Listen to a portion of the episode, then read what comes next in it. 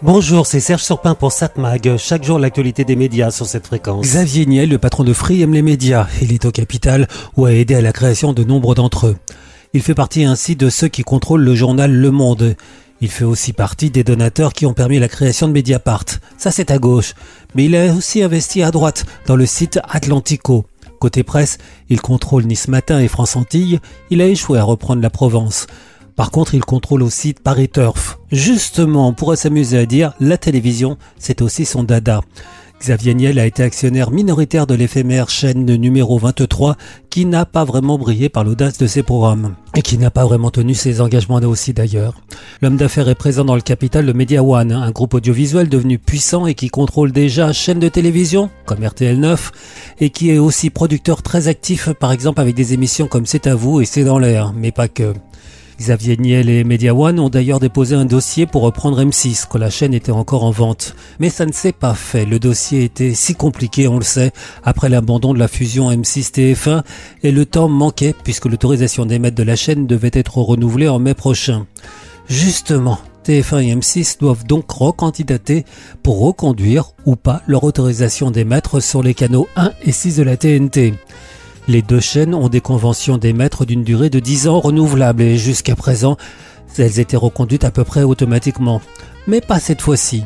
Pour l'ARCOM, compte tenu de l'importance de la place de TF1 et M6 sur le marché en termes de publicité, d'audience, de création audiovisuelle et de cinématographie, l'absence de lancement à l'appel à candidature serait dommageable pour le marché et pour le téléspectateur. Certains pensent que l'ARCOM voudrait ainsi que TF1 et M6 aient des engagements plus importants dans la création.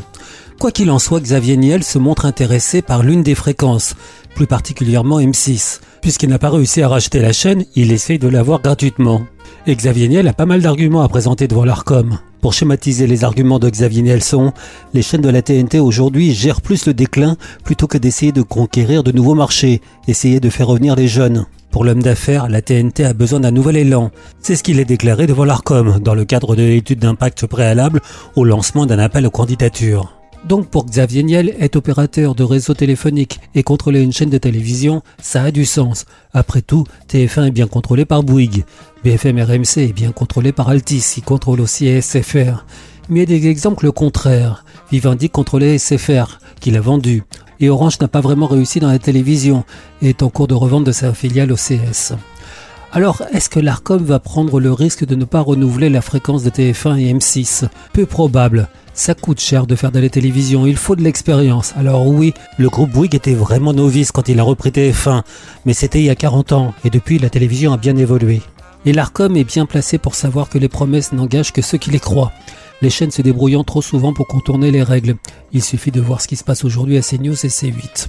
Parfois, un bon tien vaut mieux que deux tu l'auras. 7 Mag, l'actu des médias. Bon, puisqu'on parle télé, qu'est-ce qu'on peut regarder ce soir? Eh bien, 19h50 sur TF1, évidemment, un match de football. Portugal, Suisse. France 2. Michel Polnareff, la soirée événement, c'est un divertissement. Le musicien fait son grand retour avec un nouvel album. Polnareff chante Polnareff, logique. À l'occasion de cette soirée exceptionnelle, le chanteur propose des interprétations inattendues et innovantes de ses tubes. Autrement dit, rien de neuf.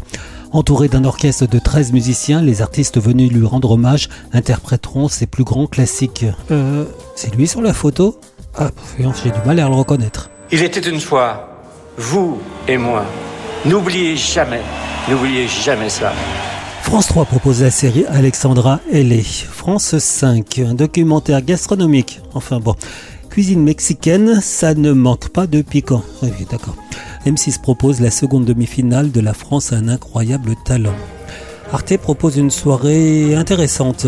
Ça commence à 20h55 avec L'Armée Rouge, un documentaire créé par Trotsky en 1918. Victorieuse des contre-révolutionnaires puis purgée par Staline, l'armée rouge s'engage dans la guerre contre Hitler, lourdement handicapée. 25 décembre 1991. Devant les caméras du monde entier, le président Mikhail Gorbatchev, à la tête d'un empire en miettes, déclare solennellement la fin de l'URSS. En quelques minutes, l'adjectif soviétique est banni du vocabulaire.